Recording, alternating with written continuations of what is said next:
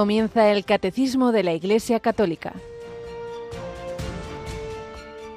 Un programa dirigido por el Padre Luis Fernando de Prada.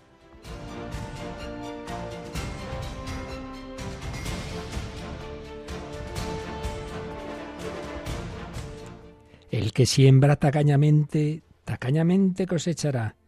El que siembra abundantemente, abundantemente cosechará. Cada uno dé como le dicte su corazón, no a disgusto ni a la fuerza, pues Dios ama al que da con alegría.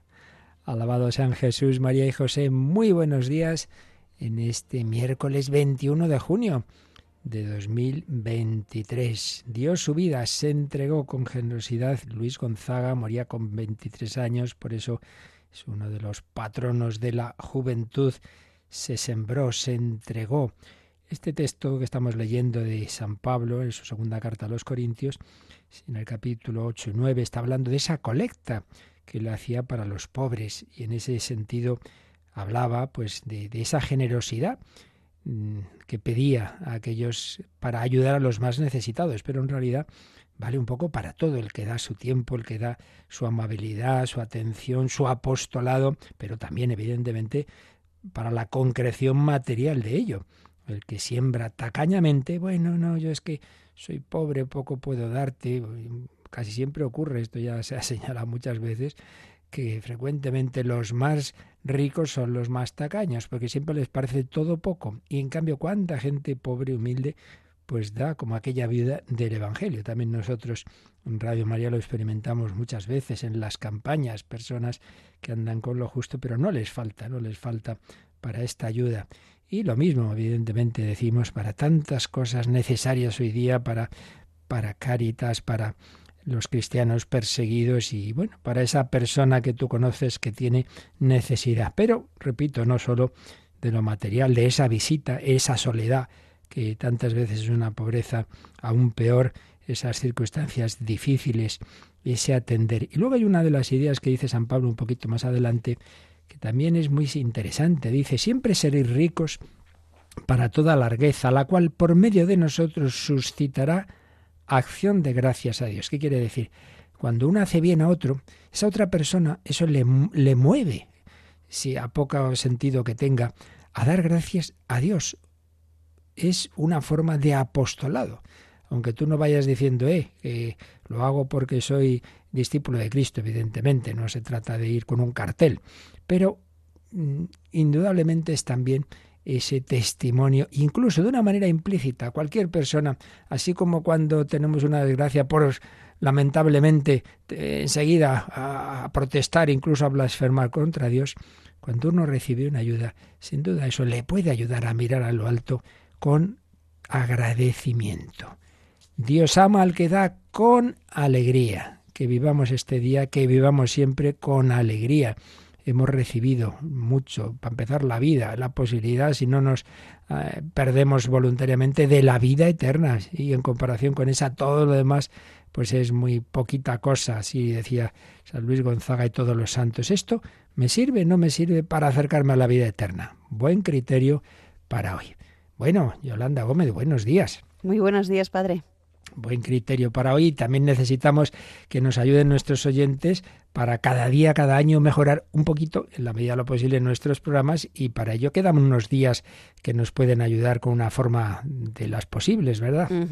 Sí, porque tenemos esa encuesta de Radio María, de tal manera pues eh, que podemos mejorar qué programas les gustan, eh, cuáles no tanto, qué es eh, pues dónde podemos mejorar, como bien ha dicho. un poquito todo eso nos, nos ayuda a ir pues mejorando en la programación cada año. Y para ello pues pueden entrar en la página web de Radio María, www.radiomaria.es, y ahí tanto en la parte del comienzo, hay veces que aparece ahí como un banner eh, de la encuesta de Radio María, o si no, yéndose al final de esa página, en la actualidad de Radio María, ahí viene pues la pestañita de la encuesta. Entonces ya se pues pinchan ahí y tranquilamente van rellenando todos los datos eh, que se van pidiendo, pues así para que entre todos ayudemos a que Radio María mejore es una de las formas de comunicarnos, vuestra, lo que os ayuda. Tenemos otras muchas en el día a día. Ahora, también tengo que decir una cosa, que algunos a veces se olvidan. Esta es una radio de voluntarios y los voluntarios hacen lo que pueden. Y lo digo porque ahí todo siempre nos ocurre todos los años, hay quien dice, mire, yo, yo no puedo seguir haciendo el programa y ya lo sentimos, pero pues, pues eso, cada uno según sus posibilidades y a veces se nos quejan, ay, ¿cómo han dejado ese programa? Y que, más quisiéramos nosotros que siguiera, pero en efecto demasiado es que, sobre todo pensando en sacerdotes, que yo, pues eso, que ya me sé yo lo que hay, que anda con la lengua fuera y encima por la noche preparando el programa, haciendo esto, haciendo lo otro, sacando tiempo de donde no lo hay. Bueno, pues demos gracias mutuamente al Señor y a tantas personas buenas que hacen posible este pequeño gran milagro del que se sirve el Señor para llevar esa alegría, esa buena noticia, ese Evangelio en este mes tan bello del corazón de Jesús. Todo es gracia, todo es don, todo viene del amor de Dios. Así lo vivía también esta familia de la que llevamos ya tiempo hablando y seguiremos haciéndolo. Una familia santa, los padres de Santa Teresita del Niño Jesús y sus cinco hijas.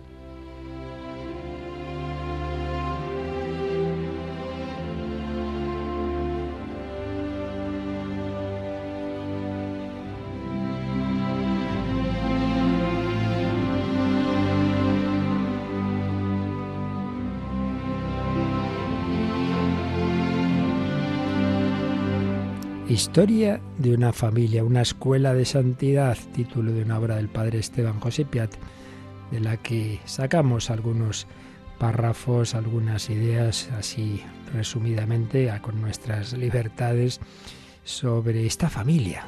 Luis y Celia Guerín, matrimonio santo, canonizados ambos en el mismo proceso, en el mismo día, y padres de la que primero fue canonizada, la pequeña de las cinco hijas que sobrevivieron, Teresita, del niño Jesús, pero toda la familia santa. Y estamos en el capítulo que nos habla de cómo iban educando a esas cinco hijas, cada una según su forma de ser.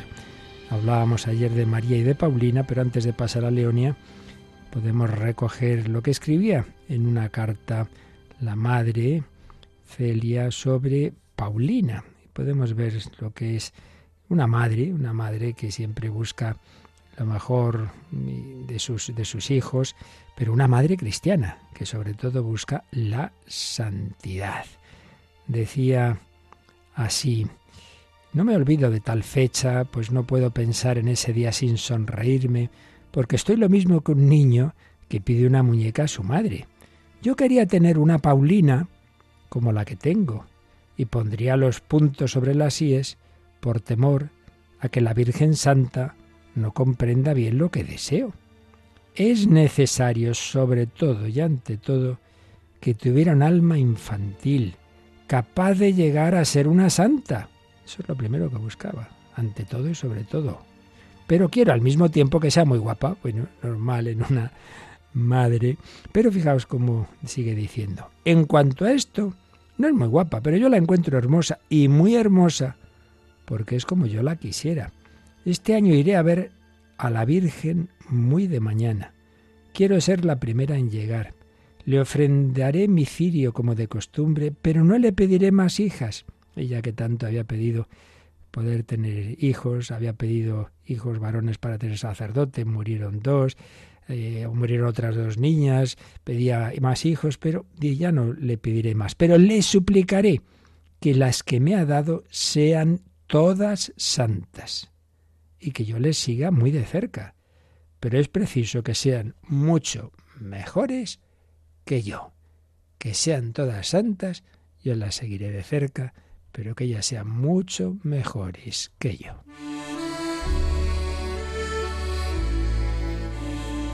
Bueno, pues no está mal. Qué visión de fe. Ya quisiéramos que todos los padres de familia ante todo buscaran eso de sus hijos, que sean santos, que ellos también lo sean, pero todavía más mis hijos que yo. Qué maravilla. Bueno, pues esto decía de Paulina, pero las cosas no siempre son fáciles, ni mucho menos en la educación. Y si María era muy independiente, si Paulina a veces era demasiado espontánea, pero sobre todo los problemas los iban a tener con Leonia una chica difícil desde el principio en su misma salud psicofísica.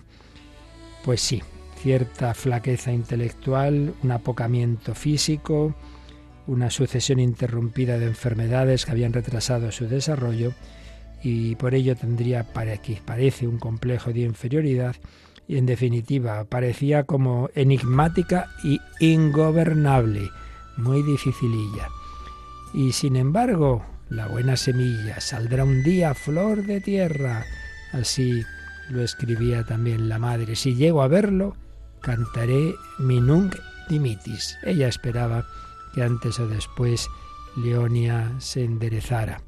Para ello, cuenta con las aptitudes pedagógicas de su hermana, recordemos que tiene una hermana en un convento, y entonces pues la lleva algún tiempo al internado que tienen estas monjas, el internado en Le Mans. La primera etapa en que está en el internado la cosa acaba muy mal, acaba mal. La, la niña es muy caprichosa, incapaz de atenerse a un reglamento, muy excitable para adaptarse a la vida común, muy tarda para seguir el curso normal, los estudios, así que complicadillo. Posteriormente, enero de 1874, hace otra experiencia en la visitación para prepararse a la primera comunión. La cosa parecía que iba bien, iba bien, pero de repente volvió a su natural desatento y turbulento y reincidió en lo que más tarde eh, calificará como ella misma como infancia detestable. Después hubo que prevenir a la madre y ya la madre tuvo que ir a recoger a la hija porque nada, no había manera. Una decepción más y muy dolorosa, escribe así la madre. Me ha causado una pena profunda.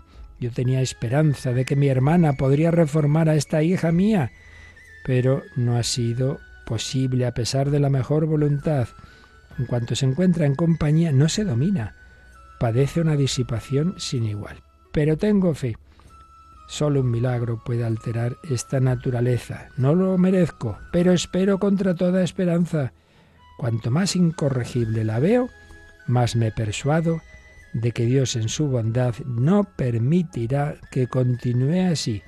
Tanto se lo suplicaré que se rendirá mis deseos. A los 18 meses fue curada de una enfermedad de la que debía morir, porque Dios la salvó de la muerte, si en su misericordia no tiene algún designio sobre ella. Está mal, ¿eh?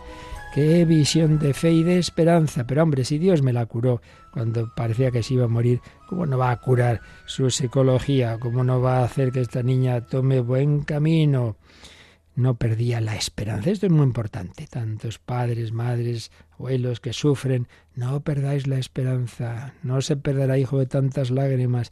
Hay dos cosas, decía un gran educador, que siempre se pueden y deben hacer, rezar y llorar. Ojo, lo de llorar no en el sentido de estar en plan pesimista, sino en el sentido de de que aunque sea con dolor, confiar, seguir invocando, no tirar la toalla, no decir, mira, ya está, no quiero sufrir más por este tema, se acaba, acaba lo que le dé la gana. No, no, no, no. Tú sigue orando, tú sigue poniendo de tu parte y confiando, confiando. La hija recalcitrante venía a ser al mismo tiempo su gran dolor, su preocupación y su gran ternura. Entonces la madre la preparó ella personalmente para la primera comunión. El esfuerzo fue evidente, sin nubes el júbilo del dichoso día. Pero esa naturaleza inconstante no estaba todavía asentada. Ciertamente tenía un espíritu complicadillo, Leonia. Y ahí seguía luchando la madre con ese espíritu. Sí, era un enigma para los padres, pero no se desanimaban, no se desanimaban. Una hija de tantas lágrimas y de tantas angustias no podía perecer.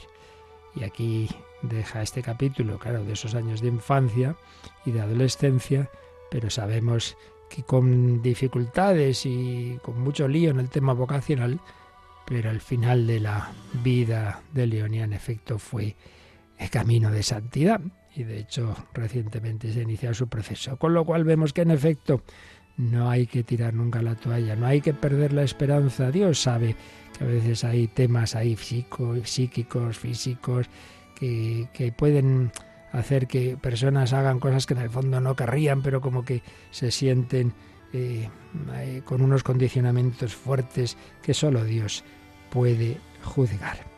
Muy distinto fue lo que ocurrió con la siguiente hija, Celina. Ahí ya todo fue mucho más fácil, pero eso pues lo dejamos ya para otro día y nos quedamos con esa enseñanza. No tirar nunca la toalla, rezar, confiar, esperar. Dios quiere y la Virgen María a tus hijos mucho más que tú. Confía en ellos.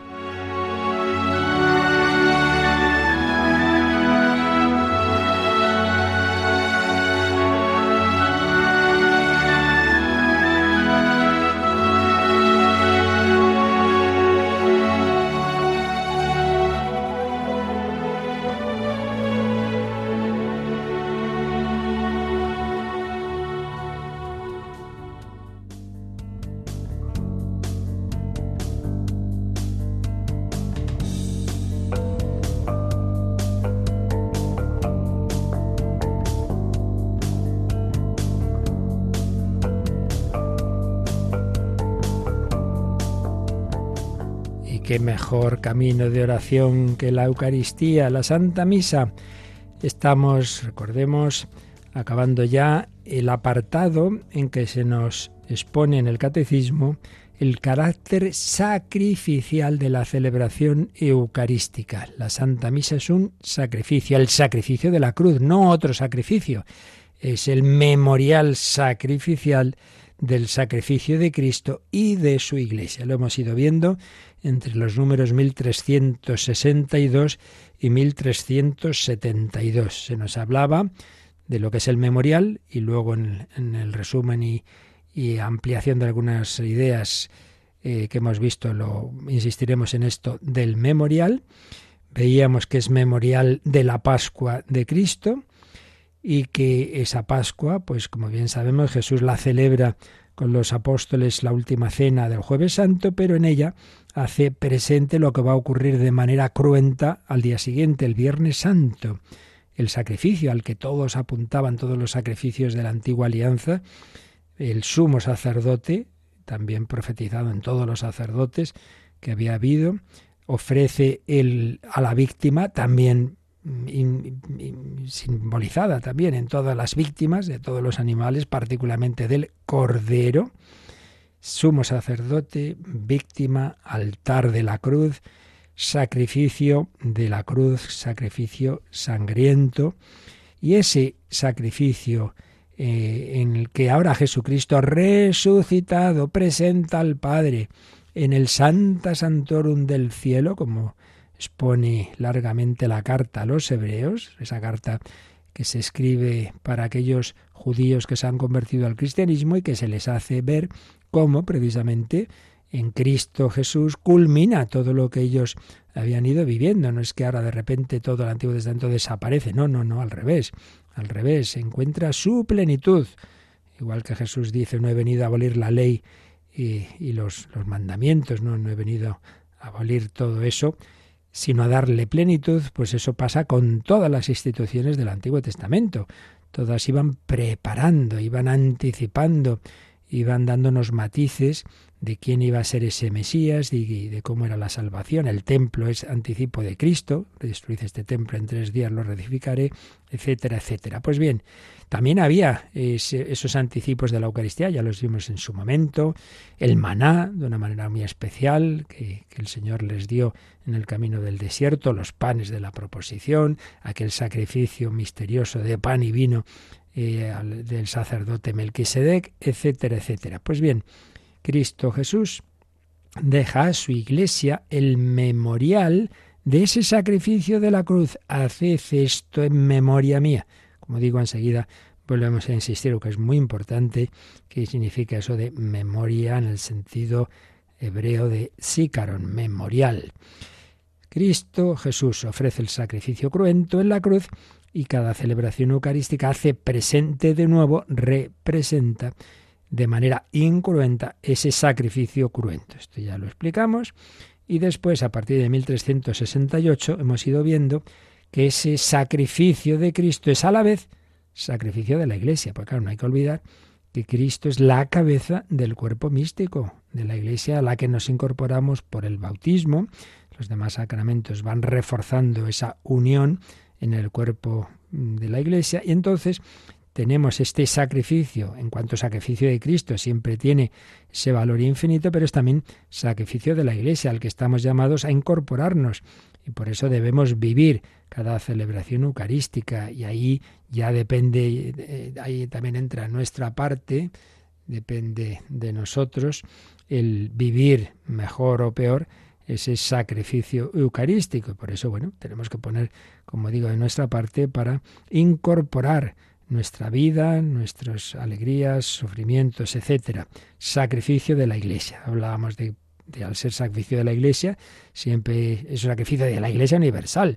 No es nuestra pequeña celebración para nosotros. No, no, no. Siempre es el sacrificio de la Iglesia. Y no solo de la Iglesia de la tierra, sino la Iglesia total, con sus esas situaciones que decimos de la iglesia triunfante del cielo, no faltaría más. Quien celebra es Cristo, resucitado y vivo, cabeza resucitada, de corazón palpitante, y con él está siempre la Virgen María, que estuvo al pie de la cruz, también está presente en nuestras celebraciones y todos los ángeles y los santos, con los ángeles, los santos, todos los coros celestiales, te alabamos, te adoramos, santo, santo, santo. Es realmente una liturgia celestial, pero también la iglesia de la tierra, y por eso, como es la iglesia universal, pues siempre hay una oración por el Papa, por el obispo del lugar, por todos los miembros del pueblo santo de Dios. Y también rezamos y ofrecemos por la iglesia purgante, tenemos muy presentes a nuestros hermanos difuntos que todavía, aunque se salvaron, murieron en Cristo, pero todavía no están del todo purificados para ver a Dios.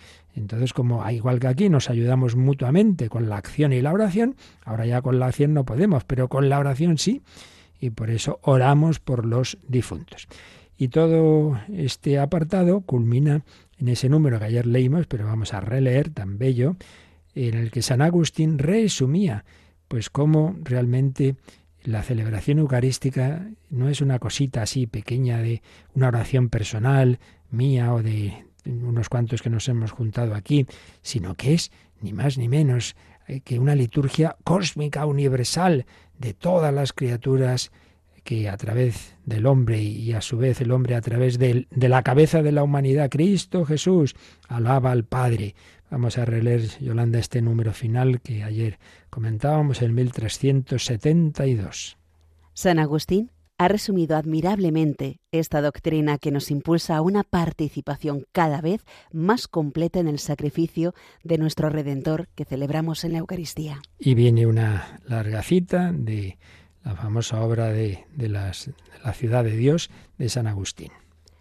Esta ciudad, plenamente rescatada, es decir, la asamblea y la sociedad de los santos, es ofrecida a Dios como un sacrificio universal por el sumo sacerdote, que, bajo la forma de esclavo, llegó a ofrecerse por nosotros en su pasión para hacer de nosotros el cuerpo de una tan gran cabeza.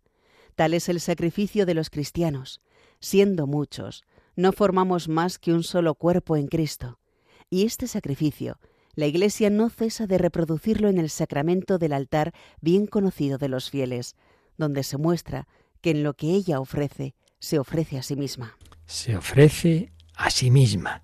Nos incorporamos, por la gracia de Dios, al sacrificio de Cristo. Sacrificio de los cristianos, sacrificio de Cristo, porque formamos un cuerpo con Él. Pues así termina este apartado de esta dimensión tan, tan, tan importante. La Eucaristía nos habla de presencia, será lo siguiente que veamos, cómo Jesús se ha quedado presente, una presencia permanente. La Eucaristía es un sacrificio de comunión, lo veremos también después, lo que significa esa comunión eucarística, pero en primer lugar, la Eucaristía es sacrificio, porque hace presente de esa manera misteriosa el sacrificio de Cristo al que se incorpora la Iglesia. Y vamos a profundizar un poquito en algunas de estas ideas que han salido en este apartado que son muy importantes. Y en primer lugar, como os decía antes, el, el, concepto, la idea de memorial, porque siempre está ese peligro de entenderlo en un sentido subjetivo. Hijos míos, cuando yo me muera, acordaos de mí. Pues sí, nos acordamos de papá, nos acordamos del abuelo, nos acordamos que hoy era su cumpleaños. ¿Es eso la Eucaristía? Nos juntamos los discípulos de Cristo, nos acordamos que murió por nosotros, le damos la gracia. Pues no, no es eso, no es solo eso al menos. Es mucho más, es algo que ya no depende simplemente de nuestra cabeza, de nuestra memoria, de nuestra subjetividad. Entonces, para entenderlo un poquito mejor, aunque ya digo, de esto ya hablamos, pero vamos a profundizar un poquito en base a explicaciones que en su día nos daba un gran teólogo ya fallecido, el padre Cándido Pozo. Recordemos, en primer lugar, como, como, como siempre en todo, como antes os decía, el Antiguo Testamento nos ayuda muchísimo a entender los conceptos y las realidades del Nuevo Testamento. ¿Qué significa? ¿Cómo se llegó a este concepto de memorial? Que va unido a otro del que hablamos hace ya mucho tiempo, que salía en otra parte del catecismo, el de bendición. Memorial, bendición, y va unido también a una idea clave en toda la escritura y en toda la revelación, la alianza, la alianza. Dios, en toda la revelación, ¿qué ha querido? Bueno, pues ofrecernos una alianza, un desposorio. Este es el sentido, a fin de cuentas, de todo. ¿Por qué existimos miles de millones de seres, los ángeles por un lado, nosotros por otro, eh, con libertad. Mm, ¿Para qué nos ha creado Dios? Para ofrecernos la posibilidad de unirnos con Él en amor. Y esa unión, pues es lo que da lugar luego a imagen de esa unión a la que Dios nos invita a unirnos con Él, es el matrimonio. La unión entre varón y mujer, pues es un símbolo de la unión entre el alma humana, que está llamada a unirse con Yahvé, Antiguo Testamento, Yahvé Israel, Nuevo Testamento Cristo, el alma del cristiano. Bueno, el alma, la persona del cristiano. Pero que es posible porque tenemos un alma espiritual que puede dar un sí en amor. Claro, para ello Dios nos ha creado libres y también por eso podemos dar un no. Bueno, pues Yahvé establece esa alianza con su pueblo. En virtud de esa alianza, Dios no se olvida de su pueblo, se acuerda de él. Podemos decir que ahí hay una memoria subjetiva de Yahvé, por hablar de alguna manera. Dios no se olvida. Pero como consecuencia de eso, bendice a su pueblo. Bendice. Y la bendición de Dios, decir bien, no solo es pensar y decir, es hacer. La bendición de Dios se convierte en determinadas acciones, le otorga beneficios. Dios se acuerda de su pueblo, pero no necesita de nada para acordarse, es Dios, ya lo tiene todo presente, ¿verdad? Pero el pueblo sí necesita, necesita, eh, porque así somos de desmemoriados, eh, realidades que nos hagan darnos cuenta de cómo Dios nos quiere y nos bendice y por eso recibe beneficios de Dios. Entonces el pueblo, una vez que recibe estos beneficios, pues hombre, lo normal es la gratitud, la gratitud. He recibido esto, voy a dar gracias. Y la respuesta pues es eso, la acción de gracias y la bendición, hombre, que menos que hables bien de Dios, ¿no? Si Dios te está dando tantos regalos, te ha dado la vida, te ha dado la libertad, te ha sacado de la esclavitud de Egipto, te ha dado el, maná, te ha dado esto, te da la tierra, esa tierra prometida, bendecir a Yahvé.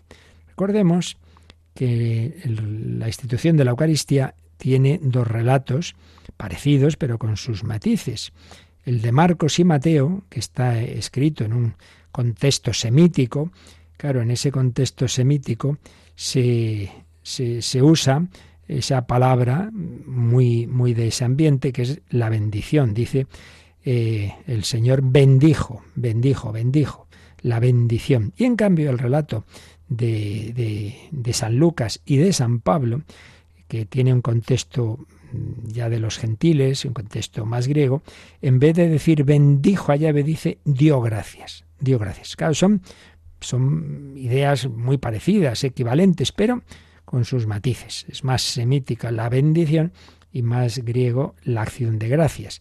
Pero en definitiva es gratitud que nos lleva a hablar bien. La expresión de bendición, eso sí, para que no se queden simples palabras, se expresa con dones. Esto lo vemos en diversos textos del Antiguo Testamento. Por ejemplo, en Deuteronomio 8:10. Bendice a Yahvé por la tierra que te ha dado. ¿Cómo? Pues dando algo, dando algo. Entonces ahí se, se, establece pues que hay que dar unas primicias de, la cosecha. Oye, ya que Dios te ha dado toda esta tierra, toda esta cosecha, ofrécele algo. Y ahí entran pues esos sacrificios, esas primicias. Entonces se habla distintos textos del Antiguo Testamento de que haya actos orantes, litúrgicos, con palabras y con gestos y con sacrificios para dar gracias. Y aquí es donde entra ya lo del memorial. Dios no necesita de nada para acordarse, por supuesto. Él no se olvida de su alianza, pero el hombre sí. El hombre se olvidadizo. Entonces necesita de algo concreto que le recuerde que Dios es bueno, que Dios le ha hecho beneficios, por los que debe ser siempre agradecido y bendecir a Dios. Bueno, pues ese recordatorio objetivo es el memorial. Hay un verbo hebreo, zeker, del que deriva el sustantivo zikaron, zikaron, zikaron es decir, una realidad objetiva que me recuerda los beneficios de Dios. No simplemente es que yo subjetivamente me acuerdo, sino para que yo me acuerde veo algo, hay algo ahí objetivo que me lo recuerda. Entonces aparecen en el Antiguo Testamento una serie de objetos. Esta piedra que pone Josué, esta piedra ha oído lo que habéis dicho, esto es un recordatorio de, bueno, en ese caso era el recordatorio de, de la alianza, pero distintos objetos que recuerdan lo que Dios ha hecho.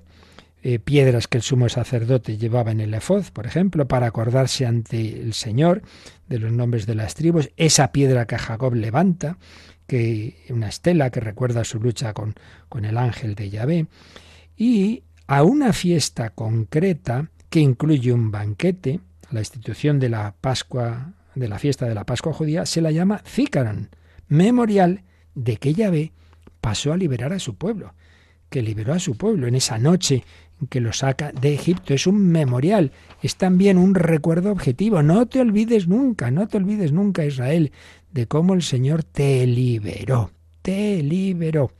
Y entonces se ofrece también al Señor una serie de, de actos, están lo de los panes ácimos, el mandato de, de, de no utilizar lo que está fermentado, sino algo nuevo, se repite la cena en la fiesta pascual, memorial del paso liberador de llave, se repite el pan ácimo que se come. Entonces, distintos acontecimientos, gestos, objetos, que, que, tienen ese sentido de hacernos recordar los beneficios de Dios. ¿Para qué? Para que siempre bendigamos a Dios y le demos gracias. Este es el sentido Tú ves esto, esto que te recuerda lo que Dios hizo, mira esta piedra, claro, esto es, acuérdate que esto está aquí desde que pasó tal cosa que Dios hizo por nosotros, o hacemos esta cena, ¿y por qué hacemos esta cena? Porque hace X tiempo el Señor nos sacó de Egipto, no te olvides. Entonces, como no nos olvidamos, bendecimos a Dios y le damos gracias. Pues bien, la Eucaristía es algo objetivo que está ahí que hizo Jesús, que hacemos ahora nosotros en, en obediencia a su mandato, y ese, ese, ese gesto, ¿qué nos hace recordar? El mayor beneficio que Dios nos ha dado. ¿Cuál? Que Dios, el Hijo Eterno, se ha hecho hombre por nosotros y ha muerto por nosotros. Que ya no simplemente recordamos que con la sangre de aquellos corderitos fuimos liberados de la plaga de los de la muerte de los primogénitos y entonces Dios nos salvó de la esclavitud de, de, Egipto, no, mucho más. Es la sangre de Cristo que ha muerto por nosotros la que vamos a recibir en esta celebración eucarística. Es el mismo cordero que es él, que murió por nosotros y que el amor que tenía en la cruz es el que tiene ahora en esta celebración eucarística, ofreciéndose por los que estamos aquí de una manera muy especial.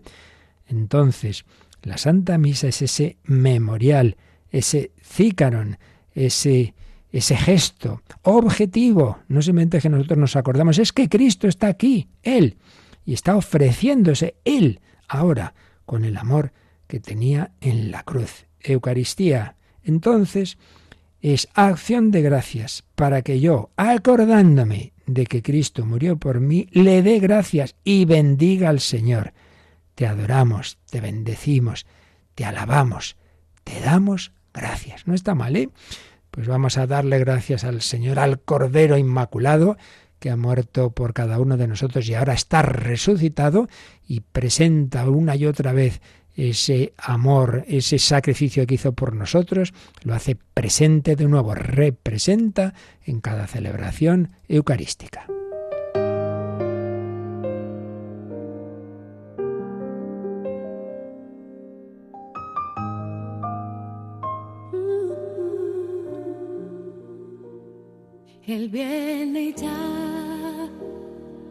Aliviará, te inundará de su amor si le entregas tu vida, si abres tu corazón. Él podrá entrar, cenarás con Él y Él contigo. Él es el sol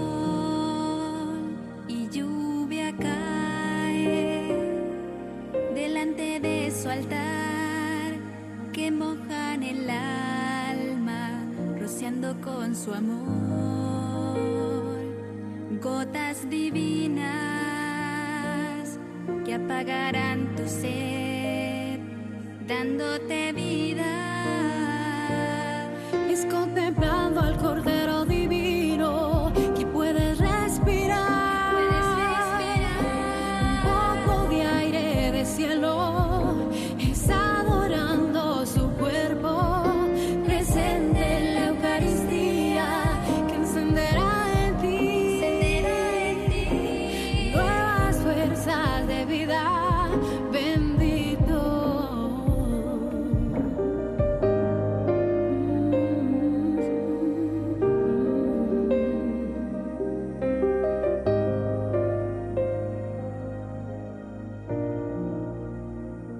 Su resplandor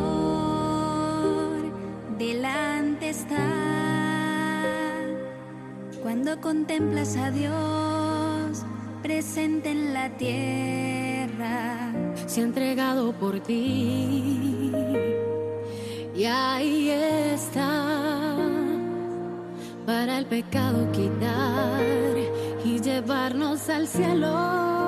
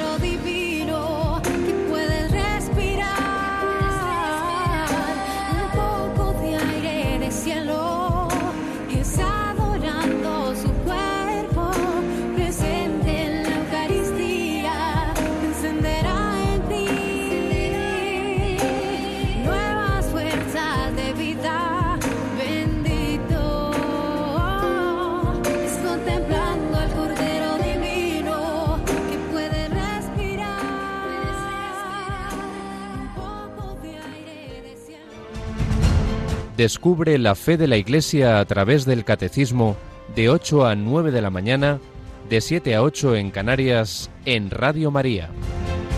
contemplando al Cordero Divino, al Cordero que quita el pecado del mundo, así lo llamaba Juan Bautista cuando se lo muestra a sus discípulos, lo ve, mira, mira, ese es del que os he hablado tantas veces, ese es el Cordero de Dios que quita el pecado del mundo. Pues aquí seguimos insistiendo, añadiendo algunas ideas, algunas reflexiones sobre este aspecto de la Eucaristía como sacrificio, sacrificio memorial, memorial sacrificial, sacrificio de la alianza, banquete sacrificial de la nueva alianza. Cuando vayas a la misa, cuando la vivas, cuando estés en ella, piensa eso. Estás invitado a un banquete, de esto ya hablaremos, el sentido del banquete, pero ciertamente es un banquete. El Señor nos invita a todos a ese banquete, banquete sacrificial, es sacrificio, lo que se toma en este banquete es ni más ni menos que la víctima del sacrificio es el Cordero, banquete sacrificial de la nueva alianza, os decía, es un concepto clave en toda la revelación, en toda la revelación. Si cogéis la Biblia, si cogéis desde el Génesis, es que está constantemente el tema de la alianza, de los, esos signos de la alianza que, que van dándose a lo largo de toda esa historia de la salvación. Entre ellos hay uno, porque ya sabemos que el gran patriarca del pueblo de Israel, así los patriarcas que están en el origen, pues el primero de ellos al que se refieren no solo los israelitas, sino todas las grandes religiones monoteístas es Abraham. Abraham. Pues bien, ¿cómo fue la primera alianza de Yahvé con Abraham? Dios le hace una promesa y entonces a Abraham, Entonces era Abraham Sinachi. Luego ya se le cambia el nombre y añade una H intercalada, entonces Abraham. Pues bien, Abraham inmola una serie de animales. Una becerra, una cabra, un carnero, una tórtola, un pichón. Los parte por la mitad y coloca, menos las aves, que eran pequeñitas, y coloca los trozos en dos hileras paralelas. A la caída de la tarde, un sueño profundo invade a Abraham, y en el sueño ve como una antorcha de fuego pasa entre las dos hileras de carne. Bueno, aquí hay una alusión a, ritos primitivos que se usaban entre los pueblos semitas y otros pueblos de la antigüedad. Cuando dos hombres querían hacer un pacto ante Dios, mm, tenían, hacían un compromiso, entonces inmolaban animales, los dividían en trozos que colocaban en dos filas y pasaban entre medias los contrayentes rociándose con la sangre de las víctimas. Y decían algo así, que Dios me haga pedazos como estos animales y no soy fiel a este pacto. Pues bien, pasó como una antorcha de fuego que representaba a Dios. ¿Qué significa? Dios como que se acomoda a los ritos humanos y dice, yo pongo de, yo cumplo mi parte, ahora cumplidla vosotros. Pues bien, todas estas alianzas, esta es una primera con Abraham, pero luego va a haber más, y todas las muchas alianzas que se van a establecer y a renovar de Yahvé con Israel. Hay una muy importante, de la que ya hablamos en alguna ocasión, la que se nos cuenta en el capítulo 24 del libro del Éxodo, en el Sinaí, ve, hace ese pacto con su pueblo, yo os estoy guiando, si queréis yo os sigo guiando, seguiré siendo vuestro Dios, vosotros queréis ser mi pueblo, vais a hacerme caso, vais a cumplir estos mandamientos que le he dado a Moisés, diez palabras, decálogo, decálogo, diez logos, diez palabras, el decálogo. Sí, sí, sí, bueno, pues vamos a hacer un pacto. ¿Cómo se hace? ¿Cómo se rubrica ese pacto? Con la sangre de novillos. Esa sangre Moisés, por un lado, la esparce en el altar que representa a Dios, pero por otro lado, es, eh, asperge con ella al pueblo. Así lo recuerda la carta a los hebreos. Entonces, además esa carta a los hebreos eh, establece como un principio general de que siempre las alianzas tiene que estar la sangre. Pues bien, una vez más vemos como todo esto iba preparando la nueva alianza, iba preparando el Nuevo Testamento. También la nueva alianza se sella con sangre. Pero madre mía, qué diferencia. Ya no será sangre de animales, será la sangre del Hijo de Dios hecho hombre, la sangre del Cordero, la víctima del amor en infinito, divino y humano. Eso es lo inesperado, eso es lo conmovedor. Cristo derramará su sangre en la cruz. Y esa sangre ya está adelantada a la última cena. Tomad, bebed, sangre de la alianza, cáliz de la alianza sangre de la nueva y eterna alianza. Esto es asombroso. Por eso, al ir a la Eucaristía, y con eso queremos quedarnos hoy, y por esto insisto en estas cosas, no por erudición, sino porque nos pueden ayudar. A mí primero me han ayudado a oír estas cosas y desde hace muchos años para vivir bien las Eucaristías. Cuando vayamos a la misa, vayamos a renovar nuestra alianza con el Señor, a ofrecernos ahí, a decir, sí, sí, Señor, soy débil, muchas veces te fallo, muchas veces no he cumplido, tampoco Israel cumplía, muchas veces era infiel a la alianza, también Pedro le falló al Señor, bueno, sí, lo sé, perdóname Jesús, pero quiero volverte a pedir perdón primero, y por eso empezamos la misa siempre con, con la petición de perdón, pero quiero ofrecerme, quiero decirte que sí, que yo quiero cumplir, quiero, ayúdame, dame tu gracia, me ofrezco, ofrectorio momento para renovar nuestros compromisos. Yo estoy bautizado, estoy confirmado, ay, que pocas veces he hecho bien esto de dar testimonio de ti, o estoy ordenado sacerdote, o estoy casado, venga, renuevo, renuevo mi alianza. Tú te haces aquí presente, tú siempre renuevas tu amor, tu sangre aquí se ofrece. Bueno, pues yo quiero unirme Ahí en esa gotita de agua va mi vida, va mi oblación, va este día, va este momento de mi vida. Renovemos nuestros compromisos. Es como firmar un pacto recíproco con sangre, con sangre. Bueno, ha habido santos que han querido pues eh, abrirse un poquito, no, no, no del otro mundo, pero bueno, sacar un poquito de su propia sangre para firmar como esa alianza. No hace falta, pero sí vivir la Eucaristía, recibir ese cuerpo y sangre de Cristo, pues poniendo de nuestra parte ese deseo, sí, Jesús, yo quiero ser fiel, tú lo eres, yo quiero ser fiel. Pues eso, lo que se dice en el matrimonio, prometo serte fieles a las alegrías y las penas, la salud, la enfermedad. Bueno, pues hay que eh, pedirle a Jesús ser fiel a Él en todos los momentos, los buenos y los malos. y vivir así la Eucaristía, incorporándonos a esa a esa, a esa, a ese, a ese, que no me sale, ese sacrificio de Cristo, a ese ofertorio con Jesús, cabeza del cuerpo místico, sacerdote y víctima. Ahí está toda la iglesia. Y recordad, todos tenemos el sacerdocio real común por, por, el bautismo y la confirmación. En virtud de ese, de ese sacerdocio estás invitado no solo a asistir a la Eucaristía y los demás sacramentos, sino a ofrecerte a incorporar tu vida, tus oraciones. Luego, eso sí, hay una distinción entre ese sacerdocio común y el sacerdocio ministerial, distinción no solo de grado, sino de naturaleza. Hay algo distinto ahí. Solo el, el que tiene ese sacerdocio, los que tenemos ese sacerdocio ministerial, podemos eh, realizar actos como es hacer presente a Cristo en, y su sacrificio en la Eucaristía, etcétera. Pero lo que me interesa eso para la santidad no es eso. Para la santidad lo que importa es que tú ofrezcas tu vida, que tú eh, vivas en esa dimensión vertical, filial y fraternal. Y entonces el mejor modo, la mejor fuente para recibir la gracia que te permita vivir así es la Eucaristía. Una Eucaristía que, como vemos como en el número que hemos recordado hoy, es algo universal, cósmico, pero que también recordábamos ayer, citando a Pablo VI, San Pablo VI, su preciosa encíclica Mysterium Fidei, recordaba ahí que también, si, aunque el ideal siempre sean celebraciones comunitarias, que asiste todo el pueblo de Dios, pero cuando por lo que sea, solo celebra el sacerdote o con una persona, etcétera, una celebración en privado no es privada en realidad, siempre, siempre tiene esa dimensión pública, porque siempre es el sacrificio de Cristo y de la Iglesia.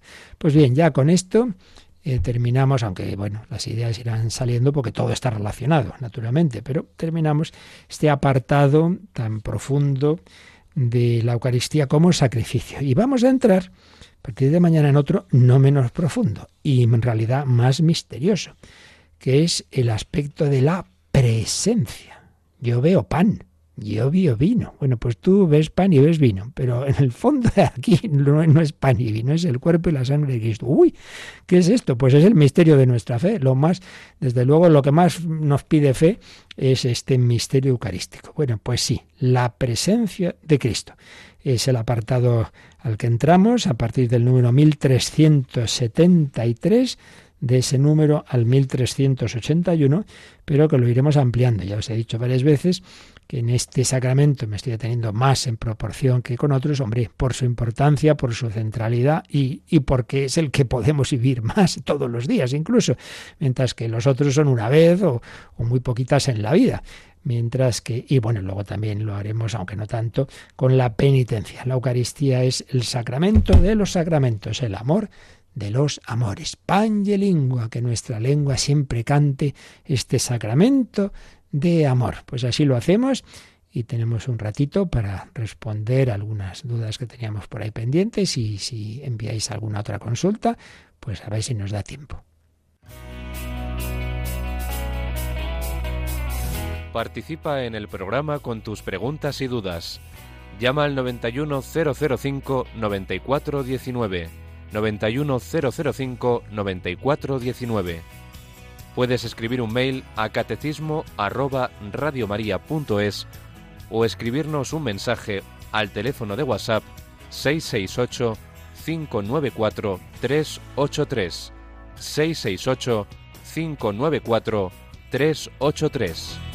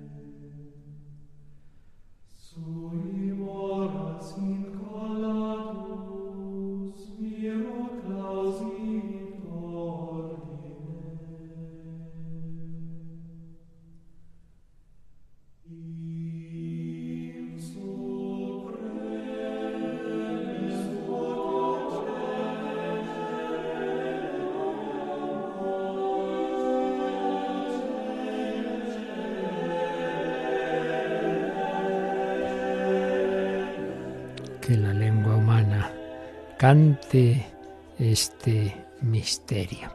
Teníamos una consulta de otro tema, Julio, que se ve que va oyendo aquí todos los podcasts, hace muy bien, así se formando, y dice que en un programa sobre los ángeles, madre mía, hace ocho años, que un servidor dijo que cada ángel finaliza su propia especie.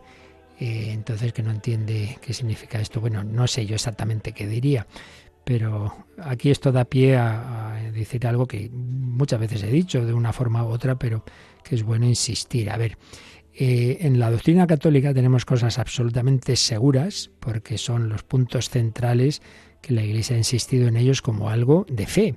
Cuando la Iglesia afirma, la Iglesia universal, ¿eh? no en plan particular, por aquí unos cuantos, o un obispo, o cincuenta, no, no, la Iglesia universal, siempre con la cabeza del Papa afirma algo y no de manera más o menos, bueno, prudencial, sino definitiva, entonces claro, esos son puntos de fe, dogmáticos, en las que no dudamos de la infalibilidad. Pero luego hay otros aspectos que tanto cuanto se acerquen a las características de universalidad, algo definitivo, etcétera, pues más seguros son o menos.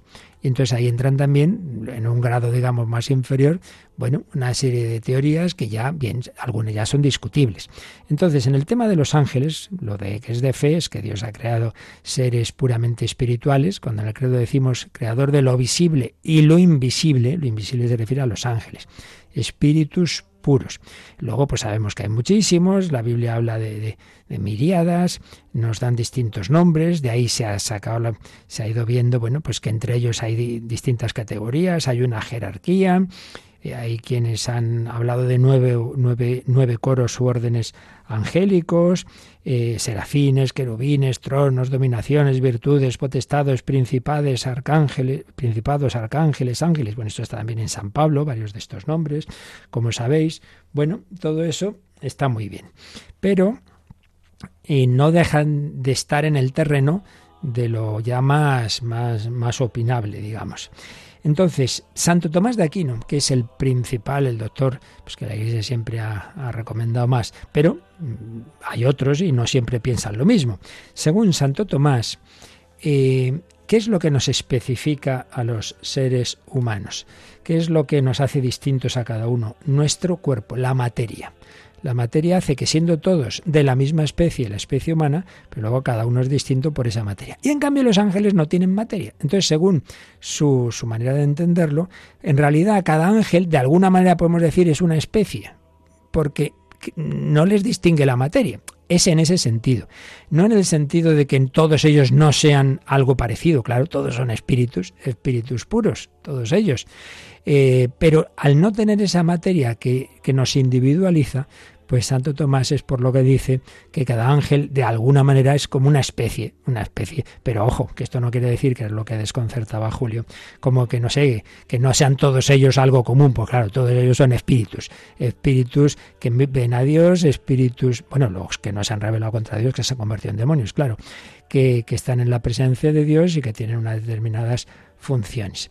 Eso es lo común, pero es verdad que no tienen esa especificación que en nuestro caso viene según Santo Tomás de la materia. Pero ojo, esto no es de fe, porque hay otros autores, San Alberto Magno, por ejemplo, piensa que todos forman una especie, o en la escuela franciscana o de Francisco Suárez, cada jerarquía o cada coro forma una especie distinta, en fin, que no hay que armarse el lío con estas cosas, porque como siempre digo, lo que no nos hace falta para cómo vivir mejor, pues Dios no se en la revelación no se suele aclarar, se nos aclara lo importante. Y luego también había una pregunta, una típica pregunta que ya cuando lleguemos a la comunión ya hablaremos de ello.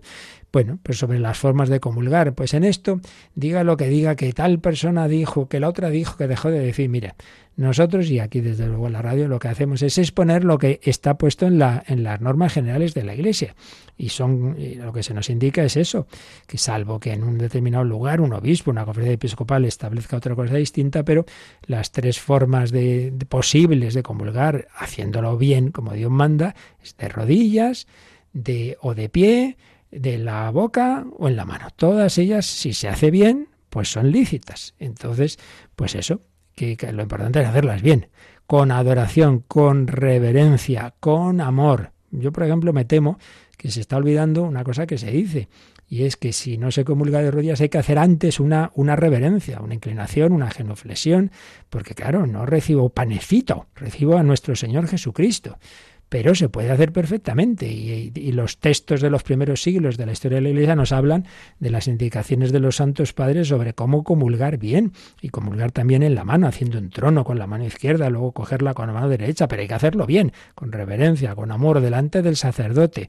Todo ello pues es lícito, puesto que así lo dice la, la Iglesia en sus normas. ¿De acuerdo? Bueno, pues lo dejamos. Yo recuerdo que los miércoles aquí hacemos doblete, empezamos a las 8 y acabamos a las 12, porque un servidor tiene ese otro programa de diálogo con la cultura El hombre de y Dios. En él os espero. Y entre medias, claro, vamos a rezar a la Virgen el Ángelus. Y ahora pedimos al Señor su bendición, la bendición de Dios Todopoderoso, Padre, Hijo y Espíritu Santo, descienda sobre vosotros. Alabado sea Jesucristo.